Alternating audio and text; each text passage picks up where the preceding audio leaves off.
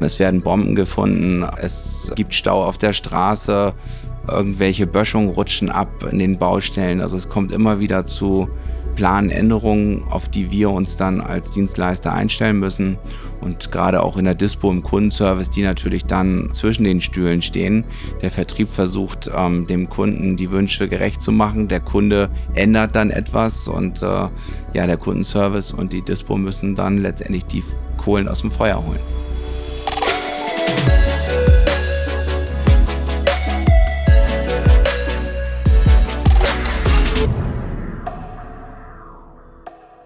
Guten Tag und herzlich willkommen im Otto Dörner Podcast. Mein Name ist Christoph Bosek und wenn du diese Folge hörst, dann hast du hoffentlich schon die beiden vorigen Folgen gehört. Zum einen haben wir mit Enno Simones gesprochen und ihn ein wenig dazu befragt, was er in seinem Job für Prioritäten hat. Zum anderen hat uns Karl Prinz in Folge 2 einen Einblick in das Thema Kundenservice gegeben. Mit welchen kleinen Feinheiten er schon ab der ersten Sekunde ein persönliches Gefühl für die Anrufenden erwecken kann. Heute steht bei mir das Thema Kies und Sand auf dem Stundenplan und zusammen mit Michael von Malotki möchte ich tiefer in seinen Bereich bei Otto Dörner eintauchen. Und es ist ehrlich gesagt auch ein Bereich, der mir noch nicht so ganz klar ist. Also mir ist natürlich schon klar, was Kies und Sand ist und dass man das irgendwie zum Bau braucht. Aber was hier die Abläufe sind, wo das Ganze herkommt, wie das transportiert wird, da erwarte ich von Michael natürlich ganz viel Input. Falls dir die Folge gefällt, dann empfehle sie doch gern weiter. Wir freuen uns über Hörerinnen und Hörer, nicht nur aus dem Unternehmen, sondern gern auch darüber hinaus. Lieber Michael, dank dir, dass du die Zeit nimmst für uns. Herzlich willkommen im Podcast. Ja, hallo Christoph, danke. Ich finde es toll, dass ich auch mal so eine Sache machen darf. Das ist mein erster Podcast. Ja. Ich bin sehr gespannt. Ja, ähm, ich auch. Ich bin bei euch angekommen. Ihr sitzt hier in der, ist das die Ottensener Straße? Das ist die Ottensener Straße, genau. Und wenn man reinkommt, dann sehe ich gleich am Empfang Steine. Die sind, glaube ich, irgendwie so groß wie zwei meiner Fäuste pro Stein. Ist das noch Kies? Nein, das sind Gabionen. Also das gehört schon in die Gruppe der Gerölle. Ja und ähm, sind sogenannte Gabionensteine, um halt eben äh, Böschung abzufangen. Und da haben wir uns überlegt, dass wir damit unseren Empfangstresen designen. Sand und Kies, ist das eigentlich der offizielle Name für euren Bereich? Das habe ich nämlich in meiner Vorbereitung immer geschrieben, aber vielleicht heißt er ja ganz anders. Sand, Kies und Deponien. Also mhm. ein Teil unserer, unserer Tätigkeit ist ja auch die Entsorgung. Mhm.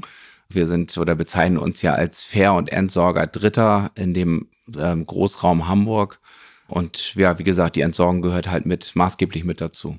Was ist dein Titel und was ist so deine Aufgabe? Womit verbringst du deine Woche? Also mein Titel ist, dass ich hier der Geschäftsführer bin, für die Operative zuständig. Und ähm, ich verbringe meine Woche damit, äh, dass ich mich jeden Tag frage, was habe ich heute getan, dass meine Kollegen ihren Job gut tun können.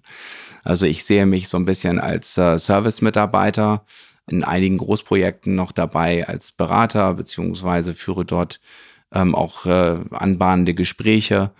Ja, und bin halt Mädchen für alles. Also ich springe halt gerne auch mal wieder mit ähm, ins Telefon rein, weil ich, weil es mir einfach Spaß macht.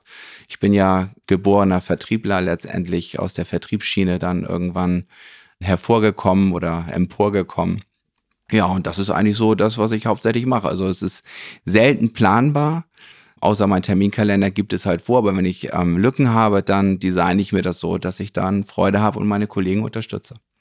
Wir versuchen bei jedem Podcast so eine Art Superkraft zu nennen. Das heißt, welche Superkraft müsste man haben, um im Kundenservice zu arbeiten oder als Kraftfahrer zu arbeiten? Gibt es eine Superkraft, die man bei euch Sandkies und Deponien braucht, damit man Spaß an der Arbeit hat? Ähm, die Kundenproblemlöser-Superkraft. Also wir haben ja hier ständig äh, Herausforderungen im Projektgeschäft.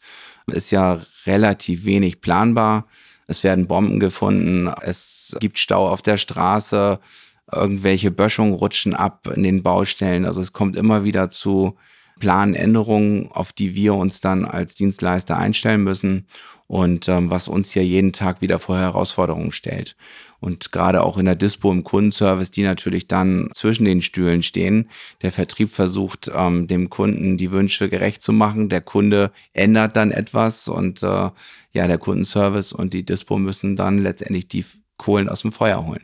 Das waren schon zwei spannende Beispiele mit der Bombe oder der abgerutschten Böschung. Da möchte ich gleich bitte noch Details zu hören. Äh, erstmal möchte ich ein Verständnis dafür bekommen, wie groß ist euer Bereich? Also wir in der Otto Dörner Kies und Deponien haben ähm, circa 160 Mitarbeiter aktuell und ja, bewegen so zwischen 15.000 und 20.000 Tonnen am Tag. Das sind in LKWs ungefähr? Ähm, wir fahren ungefähr momentan mit 110 bis 115 Kipp-LKWs durch Hamburg. Okay. Ich glaube, du hast mir im kurzen Vorgespräch gesagt, du bist schon 20 Jahre ungefähr im Unternehmen. Ja, das ist richtig. Und als ihr angefangen habt, war eure Abteilung oder euer Bereich kleiner. Wie war das damals? Wie viel wart ihr? Also wir waren damals, als ich zu Autodana kam, ähm, zu dritt im Büro. Mhm. Und ähm, die Organisation der Firma war etwas anderes. Wir haben damals ja noch einen Erdbau gehabt, äh, sodass die Fahrzeuge zum großen Teil im Erdbau gefahren sind. Und, ähm, was ist da der, also was heißt das? Ähm, da haben wir praktisch noch Dienstleistungen für Kunden okay. ähm, erbracht, indem wir Löcher gebuddelt okay. haben. Mhm im wahrsten Sinne des Wortes. Und ja, wie gesagt, wir waren eine kleine Einheit, die halt äh, die Versorgung für Dritte damals und auch für den eigenen Erdbau dargeboten hat. Und dann hat sich das halt über die Jahre etwas verändert. Sind zwei, drei Kollegen aus dem Erdbau mit zu uns in den äh, Kiesbereich gekommen. Und ähm, ja, wir haben neue Kollegen dazu gewonnen. Wir haben ganz viele Kollegen selber ausgebildet, haben dann mit ja, ganz normaler Berufsausbildung zum großen Außenhandelskaufmann begonnen Christian Hartmann ist ja unser erster eigener Azubi in der Kies- und Deponien und äh, heute ja auch noch langjähriger Mitarbeiter. Ja, und so ging das dann halt nach und nach weiter. Und so sind wir gewachsen und haben halt immer auch mehr Aufgaben übernommen des Marktes. Und seit ein paar Jahren ist dein ehemaliger Chef in Ruhestand gegangen und du hast die Geschäftsführung übernommen. Genau, Tilman Quenzel ist in Rente gegangen und ähm, ich durfte erst noch ein Jahr mit ihm parallel mitlaufen, damit ich das halt auch alles irgendwie so ein bisschen erlernen kann und äh, seitdem laufe ich jetzt allein. Das ist für mich in den Gesprächen schon auch so ein wiederkehrendes Muster, dass es hier Mitarbeiter und Mitarbeiterinnen gibt, die schon sehr lange im Unternehmen sind, die irgendwann mal mit einer Aufgabe angefangen haben, aber bei denen ich auch im Gespräch merke, dass die irgendwie Freude an der Geschichte haben und dass man auch sieht, ja, dass irgendwie regelmäßig ist es dann auch voran, vorangekommen. Das heißt, du äh, bist jetzt inzwischen in der Geschäftsführung angelangt. Das ist ja eine tolle Karriere, die du hier im Unternehmen gemacht hast. Ja, also manchmal gehört auch ein bisschen Glück dazu, dass man zur richtigen Zeit am richtigen Ort ist. Ähm, aber es gibt vielleicht doch 51 Prozent, die ja. bei mir ganz gut gelingen. Ja, okay, das, das freut mich, das finde ich sehr gut. Du hattest eben im, schon erwähnt, dass ihr manche Sachen sind Projektgeschäft, manche Sachen sind nicht planbar. Welche Geschäftsmodelle gibt es überhaupt? An welchen Stellen könnt ihr Rechnung stellen? Also äh, was sind so die einzelnen Produkte, die ihr verkauft? Also unser Hauptprodukt sind halt die Massenschüttgüter. Also wir arbeiten ja hauptsächlich in der Fair- äh, und Entsorgung der Bauprojekte, also der Baustellen, wo wir zum Beispiel jetzt aktuell den Tunnel Altona hier an der A7 beliefern, wo wir 180.000 ähm, Tonnen Schottertragschicht liefern über die Bauzeit. Das sind halt gigantische Mengen, die auf solchen Großprojekten, und das ist ja nur eine Baustelle, äh, letztendlich anfallen. Und also 180.000 äh, Tonnen Bauschutt, das heißt, das waren irgendwo mal vielleicht Wände, die werden dann klein gehackselt von Otto Dörner und dann werden sie dort hingebracht oder habe ich das falsch verstanden? Nee, in dem Fall ist es wirklich Naturmaterial. Okay. Das heißt, das importieren wir aus Norwegen mit dem Seeschiff äh, bei uns im Hamburger Hafen produzieren daraus dann eine Schottertragschicht äh, nach Norm, mhm. die wir dann eben im LKW auf der letzten Meile dann in die A7 kippen. Und da wird dann nachher die neue Autobahn drauf gebaut. Was ist denn eine Schotternorm? Was, was besagt also, die? Äh, die besagt, ähm, sagt, wie viel Sieblinien oder was für eine Sieblinie das letztendlich sein muss. Ähm, sagt, ähm, was für ein Schlagzertrümmerungswert, also wie hart das Gestein sein muss, wie viel abschlemmbare Bestandteile drin sein dürfen. Das heißt, ist es frostsicher, ist es nicht frostsicher. Ähm, ist also ein sehr kompaktes Werk, nach dem wir dort arbeiten müssen und ähm, da sind leider keine Fehler erlaubt. Das Ganze machen wir oder dosieren wir auch mit ähm, einer computergestützten Dosieranlage, dass wir wirklich auch sicher sind, Qualität in die Baustelle liefern zu können. Sind so Normen und Anforderungen eine typisch deutsche Geschichte, die vielleicht auch hier das Bauen besonders teuer macht? Also habt ihr auch Geschäft im Ausland oder hast du mal Austausch mit Kollegen aus dem Ausland, die sagen, ach ihr kippt da doch rein und gut ist? Oder ist das, äh, ist das schon auch inzwischen europaweit so geregelt? Na, wir Deutschen sind besonders, ja. äh, was das angeht. Also wir regeln uns zu Tode ja. ähm, und haben immer den doppelten Boden letztendlich mit drin. Ähm, unsere europäischen Kollegen lachen über uns. Okay. Also nicht nur in dem Bereich der äh, Naturprodukte, sondern eben auch im Recycling. Also da ist man teilweise Galaxien uns voraus, was das angeht. Und wir sind sehr, Ja, wir sind sehr streng, ähm, mhm. was die Normung angeht. Teilweise, wir haben ja jetzt momentan das Thema Nachhaltigkeit, was ja in aller Munde ist und ähm, die gesamte Baunormung ist nicht auf Nachhaltigkeit ausgelegt. Also man kann eigentlich mit den jetzigen Normen nicht wirklich Nachhaltigkeit betreiben. Und ich glaube, im deutschen Müllkuchen ist irgendwie Bauabfall 50, 60 Prozent oder noch mehr? Ich weiß ja, es gar noch mehr. Es sind 160 Millionen Tonnen im mhm. Jahr, wenn ich das richtig im Kopf habe. Also ähm, es ist ein riesen, ein riesen Massenstrom. Wovon unser Hausmüll irgendwie vom 100% Müllkuchen irgendwie nur 12,5% oder so ausmacht? Ja, irgendwie das sowas. Okay. ist nicht ganz meine Stärke. Ja, der, ich glaube, das, das hatte mir Enno Simonis mal gesagt, ja, aber ich weiß nicht, ob aber ich... Aber das kommt hin. Okay. Aber in Deutschland regeln wir zum Beispiel das Thema Q-Tips mhm. äh, oder auch ähm, Kunststoffstrohhalme, ähm, die vielleicht, äh, keine Ahnung, paar, paar Tonnen in der Republik ausmachen und die 160 Millionen. Da haben wir also lange gebraucht. Ähm, die Norm geht jetzt am 1.8.2023 an den Start, die Ersatzbaustoffverordnung, wo man also auch sehr gespannt ist, äh, inwieweit damit sich dann eventuell auch was äh, in die richtige Richtung verändert. Das ist ja interessant. Du hattest eben gesagt, eventuell ist der europäische Wettbewerb da Lichtjahre voraus. Meinst du an Regelungen oder meinst du auch dann tatsächlich an Maschinen, an Prozessen, äh, Sachen, die man auf jeden Fall dann nochmal nachholen muss, die dann auch nochmal eine Dekade brauchen. Also die, wenn wir jetzt mal an äh, Großbritannien denken, die haben halt ein deutlich entspannteres Regelwerk, mhm. um halt eben auch Materialien ähm, im Kreis zu fahren und als Recyclingprodukt wieder in die Baustelle zu bringen. Das gleiche gilt in der Schweiz. Ähm, das sind so die beiden und Holland, Holland sowieso. Das sind so die drei Länder, die wirklich im Recycling-Sektor führend sind.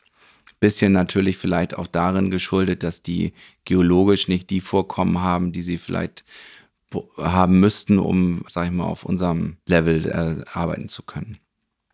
Ja, und wir haben hier im Norden halt das Problem, dass wir nur Sand haben, deswegen importieren wir halt die eckigen und runden Steine. Also mhm. in unseren Kieswerken haben wir einen Kornbesatz größer zwei Millimeter, also da fängt der Kiesbereich an von ähm, circa acht Prozent.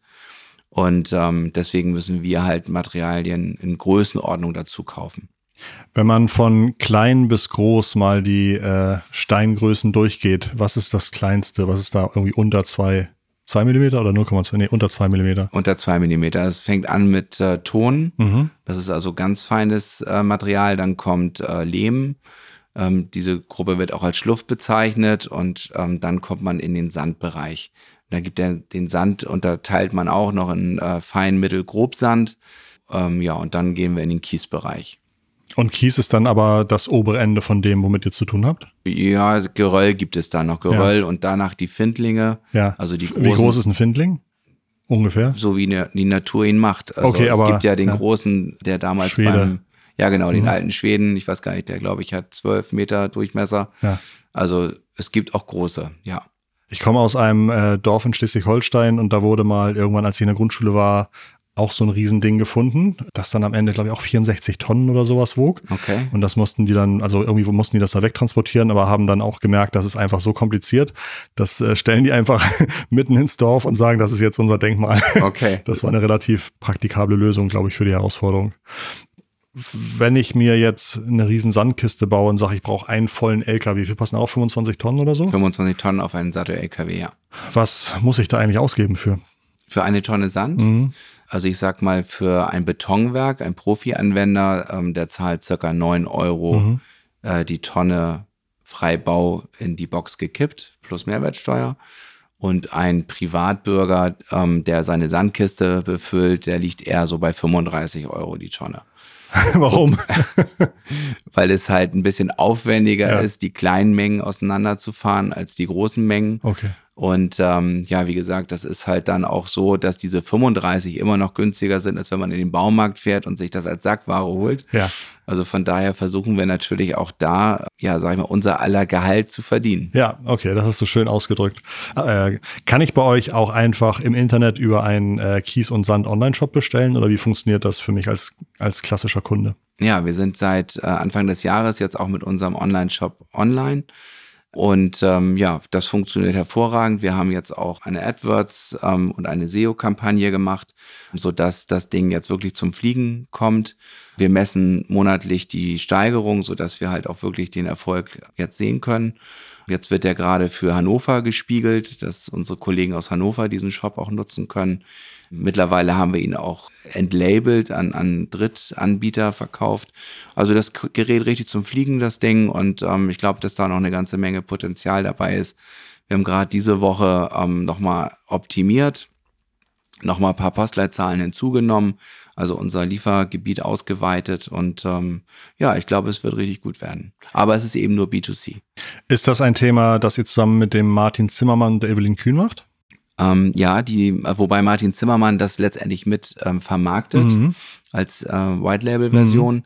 Die Entwicklung macht Michael Schnell und äh, Tobias Nöhr. Okay. Das sind so die Jungs, die an der ja. Front praktisch das weitermachen und natürlich dann noch ein, zwei, drei andere Kollegen, die ja. immer mit ähm, letztendlich auch unterstützen. Denn das Thema White Label wird auch bei uns in Folge 5, nämlich Digitalisierung, besprochen.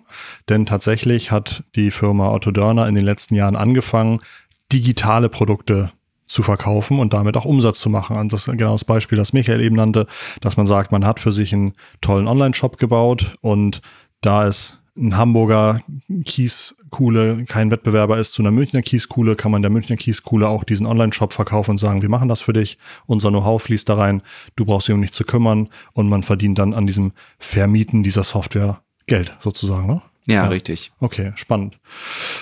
Du hattest schon, jetzt habe ich nämlich schon wieder fast vergessen, du hattest mir diese Bomben, dieses Bombenbeispiel gegeben. Hast du vielleicht noch mehr spannende Projekte aus den letzten Jahren, ähm, die ihr so macht und die man vielleicht gar nicht so mitbekommt, wenn man hier nicht täglich zu tun hat?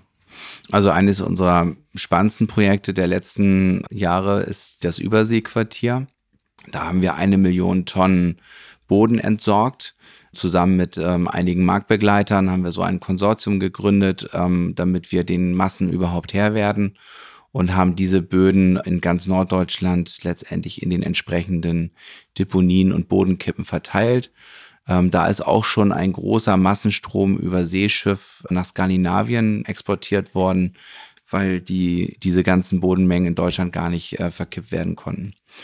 Und ähm, ja, wie gesagt, das ist eine Geschichte, die wir als Otto Dörner koordiniert haben. Da ist wirklich jede Tonne über den Tisch von Christian Hartmann und äh, Sascha Hatje damals gegangen, die halt letztendlich dafür gesorgt haben, dass der, die richtige Tonne oder die Tonne in dem richtigen Loch landet. Das hört sich für mich unfassbar an, dass man sagt, man hat in Deutschland gar nicht den Platz. Ist das auch wieder eine Regulierungsgeschichte oder weil ich meine, man gräbt ja auch unendlich viele Löcher? Ja, also es ist leider auch wieder so eine Geschichte, gut, vielleicht auch ein bisschen in Norddeutschland begründet. Da haben wir nicht ganz so viele Löcher wie beispielsweise in den südlichen Bundesländern. Aber in der Tat ist es ein, ein Regelproblem, weil Deutschland sich auf die Fahne geschrieben hat, organikhaltige Böden nicht äh, für die Deponierung beziehungsweise für die Verfüllung freizugeben. Somit werden sehr stark organikhaltige Böden, wovon wir hier oben im Norden viel haben, einfach geogenbedingt, werden nach Dänemark und ähm, ja nach Skandinavien, also hauptsächlich nach Norwegen dann ähm, exportiert. Und die machen dann genau das, was man hier nicht machen darf, nämlich einfach in die Löcher füllen. Ja, in dem Fall, die Dänen sind also sehr einfallsreich, die bauen dann einen Skiberg oder ein Amphitheater. Okay, ja, toll. Äh, das, also genau sowas finde ich sehr, sehr spannend.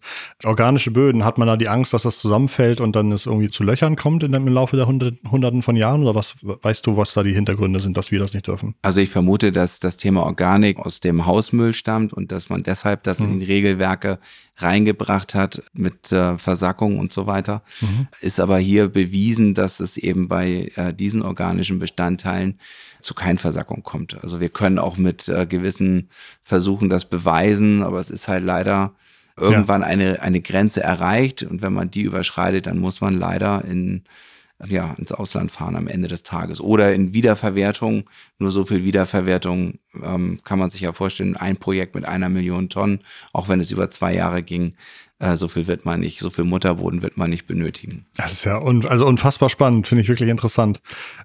Du bist jetzt schon ein paar Jahre hier. Haben sich eure Produkte über die Zeit stark geändert? Also ist das so, dass dann fünf Jahre ist Sand unheimlich wichtig und dann, ah nee, jetzt aber müssen wir Millionen von Tonnen von Boden entsorgen. Also sind auch eure Produkte irgendwie gewissen Trends unterworfen oder ist das schon so, dass man sagt, na, es kommt mal was dazu, aber im Grunde haben wir hier irgendwie die zehn Dauerbrenner und viel passiert da nicht? Also es gibt natürlich die Dauerbrenner und je nach Konjunkturlage, wenn ich jetzt an die Bankenkrise 2008, 2009 denke, ähm, da ist der Erdbau annähernd zum Erliegen gekommen, weil die ganzen Investoren ja nicht mehr so gebaut haben. Dann hat die Bundesregierung ja in, die, in den Eisenbahnbau und Infrastrukturbau investiert, sodass dann auf einmal die Produkte deutlich mehr nachgefragt waren ah, okay, äh, ja. als Erdbauprodukte. Und so gibt es immer mal wieder Verschiebungen. Wenn Ja. eine Hansestadt Hamburg unheimlich viele Fahrrad, Fahrradwege baut, dann wird halt mehr ähm, in, den, in den Straßenbauprodukten, ähm, sag ich mal, forciert als im Rheinsand. Und was wir jetzt aktuell gerade feststellen, ist halt eine Verlagerung. Das sind auch unsere beiden Herzen, die wir in der ODKD in der Brust schlagen haben, das äh, Primärherz und das Sekundärherz. Und äh, durch das Nachhaltigkeitsthema, was ja momentan so hip ist, wird unheimlich viel Recycling nachgefragt. Und ähm, da sind wir jetzt halt eben auch dabei, ähm, nicht nur die ganz normalen Tragschichten, sondern eben auch Zuschläge für Airbeton herzustellen, beziehungsweise ähm, sandige Böden wieder aufzubereiten, dass eben auch sandige Böden als Füllmaterial in die Baustellen zurückgingen. Dass wir eben auch einen, einen Ressourcenschutz, keinen unnötigen Flächenverzehr äh, letztendlich machen. Und ähm, ja, dementsprechend äh, sind das Trends, die dann natürlich auf unser Tun auch Einfluss haben. Sind die Sandkuhlen von der Firma Otto Dörner irgendwann mal leer? Mhm. Also wir haben ja schon die Phase gehabt, bis vor fünf Jahren, glaube ich, war es, bevor wir die Weberkuhle angestochen haben, haben wir in Hittfeld mal eine Phase von sechs Jahren gehabt, wo wir keinen Sand in dem eigenen Standort hatten. Da haben wir über eine ganze Zeit, ich glaube, es waren auch circa fünf Jahre, die ganzen Sande per LKW zu unseren Produktionsanlagen herangefahren aus weiter entfernt liegenden ähm, Vorkommen. Und ähm, es ist wirklich schwierig, heute neue ähm, Standorte genehmigt zu bekommen, weil äh, leider sind wir unsexy. Wir kommen mit ganz vielen LKWs, wir machen Lärm, wir klappern. Im Sommer stauben wir, ja, und das finden die Bürger halt oft nicht so äh, cool. Also Sand wäre genug da, aber Also Sand die- ist in Norddeutschland genug da, geologisch, ist aber leider auch dort ein Problem, weil um die Flächen halt Wettbewerb herrscht. Also nicht nur der Naturschutz, der dann sagt, so ein bisschen mach- wie ja, Windkraftanlagen. genau. Mhm. Also Windkraft ist zum Beispiel auch ein Wettbewerber. Ah, okay. Ne, also wo eine Windkraftanlage draufsteht, darunter kann ich den Sand nicht mehr ausbuddeln. Auch nicht, wenn man sagt, ab 100 Meter Entfernung oder so, weil die haben ja meistens doch irgendwie kilometerweite Abstände zu irgendwie be bewohnten Gebieten oft. Könnte man sicherlich machen, aber die, ähm, Okay, ja, momentan ist es so, wie es ist. wo Windkraft genehmigt ist, ist Ja. kein Kiesabbau mehr erlaubt. Und das wird ja auch tendenziell eher mehr. Das ist absolut so. Also wir erkennen das momentan, dass es richtig schwierig ist, Ja. neue Standorte zu genehmigen. Und dann muss es ja auch noch ein Standort sein, der sich wirtschaftlich betreiben lässt. Ja. Also wir haben jetzt gerade, ja, in diesem Jahr ein Projekt ähm, auch wieder verworfen oder verwerfen müssen, weil es einfach nicht wirtschaftlich war, das zu betreiben. Und ja, dementsprechend ähm, setzen wir jetzt bei der Kies und Deponien maßgeblich auf den, ähm, ja, auf den, auf das Recycling, auf die Recycling-Schiene. Wir planen da diverse Vorhaben, um auch tiefere Aufbereitung zu machen. Und das, das kann ich mir dann so vorstellen, dass ihr mit dem LKW äh, Material abholt, das dann irgendwie vielleicht gesiebt wird, äh, klein gebrochen wird, getrennt wird nach den einzelnen Bestandteilen. Genau, Okay, und dann je nach Bestandteil kann man ihn dann teilweise wiederverwenden für neue Projekte. korrekt. Okay. Und man kann mit so einer zum Beispiel Nassglasierungsanlage heute nicht nutzbare Recyclingprodukte nutzbar machen, Mhm. ja, weil sie eben abgereinigt werden. Ich habe mal äh, irgendwann so eine Führung gemacht durch ein Klärwerk und da gibt es auch irgendwie erst gibt's irgendwie das, den Sieb oder den Rechen und dann gibt es irgendwie Sch äh, Wasser, wo dann irgendwie das Holz abgedingst wird. Und also so, so kann ich mir das wahrscheinlich auch vorstellen, dass es unterschiedliche physikalische Wege gibt, Materialien zu trennen oder okay. Korrekt. Also wir arbeiten am Ende, wenn wir diese Anlage so realisiert bekommen, wie uns das vorschwebt, dann arbeiten wir sogar mit einer Dichtetrennung. Also dass dann die Steine nach ihrem Gewicht sortiert werden, so dass wir hinten ähm, beim Produkt dann wieder sicher sein können, auch gute, gutes Material liefern zu können. Geht das dann mit äh, so irgendwie Fliehkraft oder sowas, dass man irgendwie sagt, die, die schweren Sachen bleiben eher liegen in der Mitte und die leichten fliegen nach außen oder Nee, so? in dem Fall ist es Aufströmen, also Aufströmen Ah, okay. Das heißt, und je nachdem, wie, wie schwer etwas ist, bleibt es Genau. liegen bei. Ha. Also wie, wie ein Ölabscheider funktioniert es. Also Okay. je länger der Weg, Ja, desto ähm, kleiner die Teile. toll, spannend. Okay, verstehe. Gibt es bei euch irgendwelche besonderen Routinen, die ihr irgendwie monatlich machen müsst oder jährlich machen müsst? Also gibt es da mh, äh, irgendwelche besonderen äh, Feuerübungen oder müsst ihr in fünf Minuten die, die Kieskuhle mal äh, leer machen? Also gibt es da irgendwelche Sachen, die da für euren Bereich besonders sind? Nee, also wir haben jetzt nicht irgendwelche Standards, die da laufen. Was wir mal gemacht haben im Winter war mal eine eigene ähm, Stress oder einen eigenen Stresstest, Ja. in dem wir eine Rauchbombe in einem LKW versteckt haben, Ja. der dann auf die Waage gefahren ist, um zu gucken, was die Mitarbeiter machen, ob sie sich an die Alarmpläne Also halten. wirklich ohne, ohne Vorwarnung. ohne Vorwarnung. Oha. Genau. Ein Kollege war eingeweiht, der das Ja. Ganze dann auch mit einer Videokamera so ein bisschen versteckt gefilmt hat. Und es war total toll. Ähm, alle haben sofort, äh, sage ich mal, funktioniert, haben sich praktisch an den Ablaufplan gehalten, so wie es auch vereinbart ist. Und das wollen wir ein bisschen intensivieren, weil ähm, Übung macht den Meister, auch in solchen Themen, dass wir dort für den Fall der Fälle dann eben auch gewappnet sind. Man sieht es an den Bundesliga-Vereinen, die können ja auch alle gut Fußball spielen und trainieren trotzdem sechsmal die Woche. Und ähm, das wollen wir so ein bisschen etablieren, dass wir da halt sicher sind, wenn es dann äh, darauf ankommt. Spannend.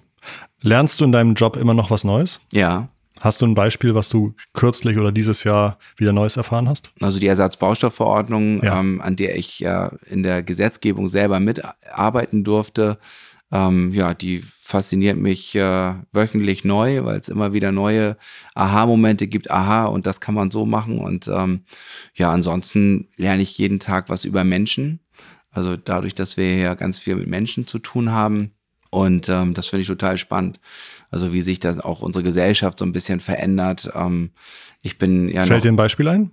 naja, ich sag mal, ich bin noch groß geworden in meiner Phase, als wir hier auch die Kies und Deponien aufgebaut haben. Da haben wir abends hier teilweise bis 22 Uhr gesessen, Pizza gegessen, Angebote gerechnet.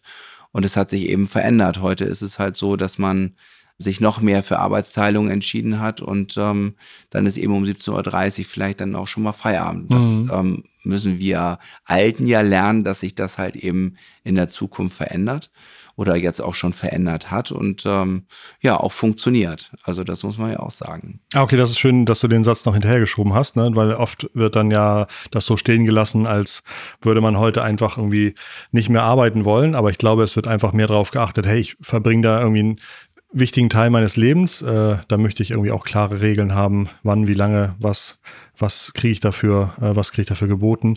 Ist es für euch einfach, neue Mitarbeitende zu finden? Ja, leider nicht. Mhm. Also es ist momentan wirklich schwierig, sag ich mal, Fachpersonal beziehungsweise funktionierende Menschen, die zu unserem Team passen. Mhm. Weil am Ende, ich sage immer, jeder kann alles lernen, aber er muss halt zur Familie passen. Und ähm, Mhm. das ist schwierig, da jemanden zu finden.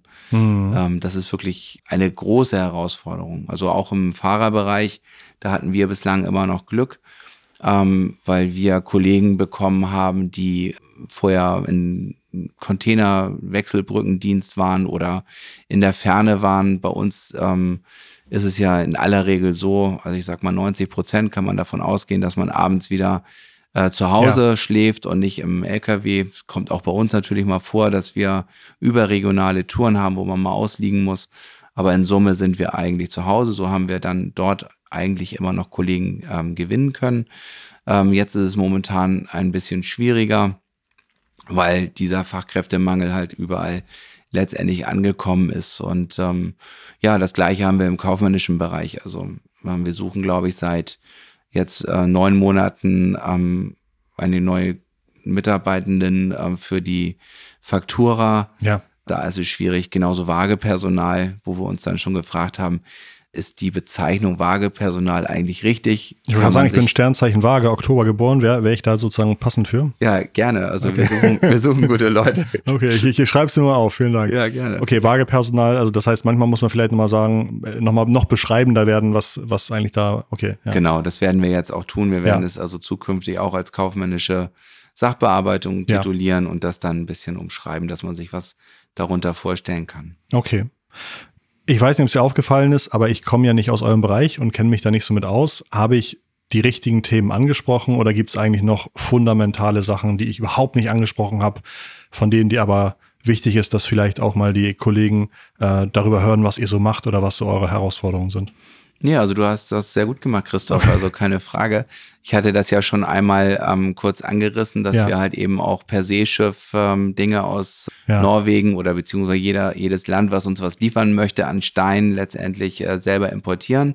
Mit unserem Umschlagbetrieb in der ersten Hafenstraße in Hamburg bei HJM und ähm, da sind wir auch trimodal, also das ist der erste Standort in der Kies- und Deponien, die halt eben auch dann Zugumschlag machen kann. Unsere Kollegen in Mecklenburg haben ja ein eigenes Gleis oder einen eigenen Gleisanschluss in einem ähm, Standort. Ähm, das haben wir bislang noch nicht gehabt. Somit haben wir jetzt auch einen Gleiszugang. Trimodal ist dann LKW, Zug und Container?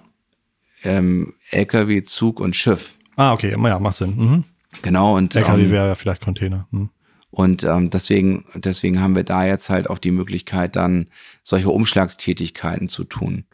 Ja, und mit dem Schiff holen wir halt nicht nur die eckigen, sondern auch die runden Steine. Also wir importieren auch Nordsee-Kies, äh, also Seekies äh, ist der Arbeitstitel bei uns, wo wir halt die ja, fehlenden runden Steine mit kompensieren, um hier die Baustellen letztendlich in ausgiebiger Menge beliefern zu können. Gibt es auch die Nachfrage nach Keys, wo man sagt, 20 Prozent müssen rund, rund sein, 80 Prozent eckig? Oder ist, ist das jetzt nichts, was, was es in der Praxis gibt? Ja, nee, eigentlich okay. nicht. Nee, also okay. also es gibt, ähm, wenn wir die Nachfrage nach eckigen Steinen oder nach runden. Okay. Ja, und dann gibt es in den Normen gibt es natürlich Kategorien, hm. wo es heißt, so und so viel Prozent des Materials müssen gebrochen sein. Und gebrochen das, heißt eckig? Gebrochen heißt eckig, ja. Okay. Michael, dein Input zu Sand und Kies ist mehr als ein stabiles Fundament sozusagen für mich gewesen. Ich habe heute ganz viel Neues gelernt und meine Fragen ja mehr als hilfreich von dir beantwortet bekommen. Ich denke, dass es den Zuhörerinnen und Zuhörern ebenso gegangen ist. Von daher von mir und von den Hörern einen ganz lieben Dank. Ja, sehr gern. Es hat mir sehr viel Spaß gemacht. Vielen Dank. Euch zu Hause möchte ich empfehlen, gleich die nächste Folge anzuhören. Wir setzen uns mit einem Kraftfahrer zusammen und hören mal, was beim Kunden so alles passiert und welche Überraschungen so passieren können. Ich würde sagen, wir hören uns in der nächsten Folge.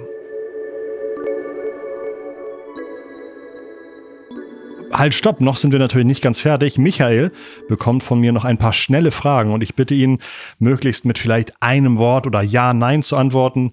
Und das ist immer ein schöner Weg, vielleicht auch den Michael noch mal ein bisschen persönlicher kennenzulernen. Mal gucken, was wir über ihn lernen. Michael, bist du eher ein introvertierter oder extrovertierter Typ? Ich glaube extrovertiert. Was hat das für Vorteile? Hm, dass ich halt auf die Leute zugehen kann. Was hat das für Nachteile? Ähm, dass ich ähm, gerne als Schnacker tituliert werde. äh, war Kies und Sand immer schon dein Traumberuf? Ähm, ich bin ja reingerutscht, aber es macht sehr viel Spaß. Wenn du einen Grund findest, warum es dir Spaß macht, morgens zur Arbeit zu kommen, welcher wäre das? Dass ich halt meinen mein Job selber bei Autodörner kreieren darf. Mhm. Gibt es einen Tipp, den du Kollegen geben kannst aus anderen Bereichen? Vielleicht auch, wenn man so ein bisschen zurückguckt, dass, äh, wie du selber sagst, du deinen Job so ein bisschen mitgestaltet hast und äh, vorangekommen bist? Ja, mir hat also in meinem Leben immer unheimlich geholfen, zu differenzieren zwischen dringend und wichtig. Und ähm, ich gehe mit Freude durchs Leben. Ähm, ich nehme, nehme es an, wie es ist und versuche dann das Beste daraus zu machen. Und mit einem Lächeln im Gesicht geht vieles einfacher. Wie merkst du, dass du Urlaub brauchst? Indem ich äh, nicht mehr so fröhlich bin. Mhm. Mhm. Gibt es ein Jahr, in das du gerne mal Zeitreisen würdest? Oder ein Jahrzehnt? Mm, also ich bin eigentlich happy, so wie es jetzt ist, ja. Was in deinem Job sieht vielleicht einfacher aus, ist aber komplizierter als gedacht? Mm, ja, das uh, Doing mit den Menschen ist oft nicht immer einfach, weil da gibt es halt eben so viele Faktoren, die das Leben auch mal schwer machen können. Und Menschen sind keine Maschinen. Mhm. Du findest eine Wunderlampe und darfst dir was wünschen. Was fällt dir da ein? Ich glaube, dann würde ich gern mal ins All fliegen. Ja, tatsächlich? Ja. Okay. Ähm, äh, einfach um die Schwerkraft einmal loszuwerden oder wirklich zu sagen, ich möchte zum Mond oder ich möchte zum Mars? Oder? Nee, ich möchte einmal die mhm. Erde von da oben sehen. Das mhm. muss ein Abenteuer sein und ähm, natürlich auch die Schwerkraft. Einfach mal zu gucken, wie das alles so funktioniert. Mhm. Also ich bin mhm. ja eh abenteuerlich unterwegs und probiere gern aus. Mhm. Also von daher, das wäre schon cool, ja. Toll. Michael, tausend Dank, dass du auch das mitgemacht hast. Nochmal alles Gute, lieben Dank. Vielleicht bis zum nächsten Mal. Euch zu Hause danke fürs Zuhören. Ich freue mich, wenn ihr bei der nächsten Folge wieder dabei seid. Bis dann, macht's gut. Ciao. Ciao, Christoph. Danke.